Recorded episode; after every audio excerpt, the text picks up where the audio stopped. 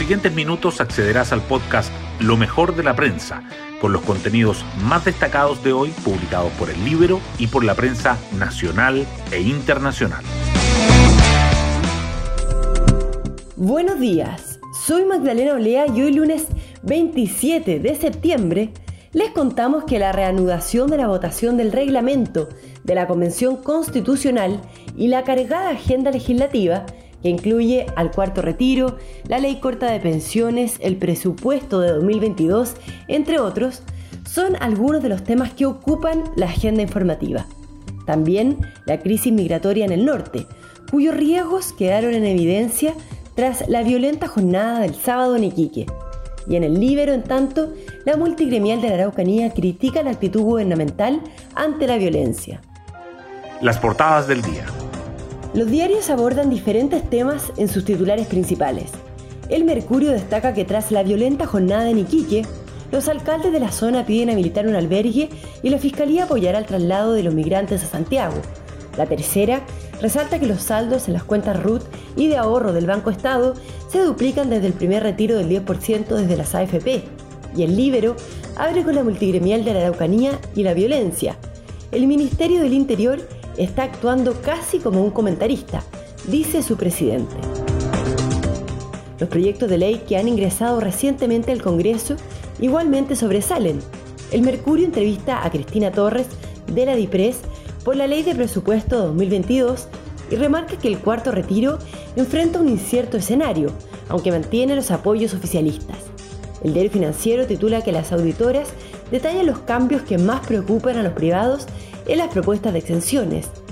Y el libro destaca la letra chica del proyecto de la ley corta de pensiones. El Mercurio y la Tercera coinciden en dedicar sus fotos principales a las elecciones en Alemania, donde los resultados preliminares dan una ligera ventaja a los socialdemócratas frente al bloque conservador de Merkel. También resaltan con foto que Colo Colo vence 3-1 Universidad de Chile y agranda su dominio en el Superclásico. La vacunación contra el COVID-19 también está presente. El Mercurio dice que la inmunización en los colegios se inicia con un llamado a que los padres apoyen el proceso. La tercera agrega que prevén que en noviembre los niños de 6 a 11 años habrán recibido la dosis inicial. Hoy destacamos de la prensa. Tras una violenta jornada en Iquique, la Fiscalía apoyará el traslado de inmigrantes a Santiago y los alcaldes piden albergues. El Ministerio Público ofició a la PDI para que revise las imágenes de la manifestación realizada el sábado, en que un grupo de personas atacó y terminó quemando coches, carpas y otras pertenencias de ciudadanos extranjeros que se estaban alojando en la Plaza Brasil de Iquique, en espera de regularizar su situación migratoria.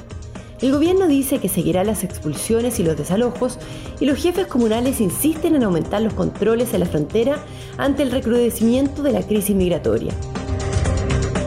Los saldos en las cuentas RUT y de ahorro del Banco Estado más que se duplicaron desde el primer retiro del 10%.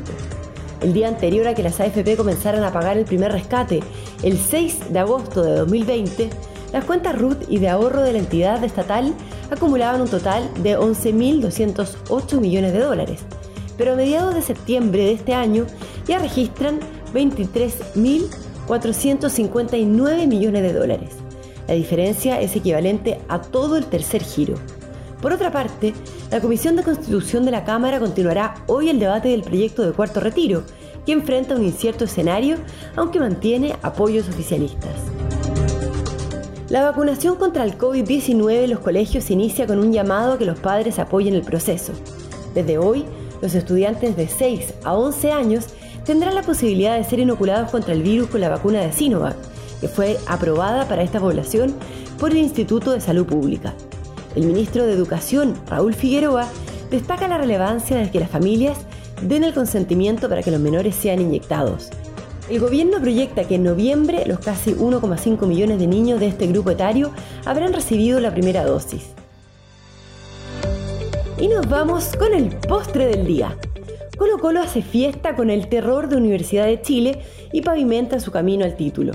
Un inicio arrollador con dos goles en 10 minutos bastó para que el cacique lograra una victoria por 3-1 ante una tímida U.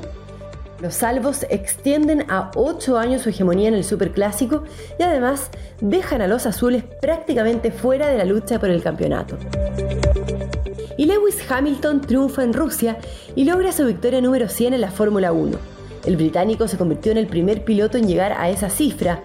El récord anterior era las 91 del alemán Michael Schumacher y retomó el liderato de la temporada, con dos puntos de ventaja sobre el neerlandés Max Verstappen.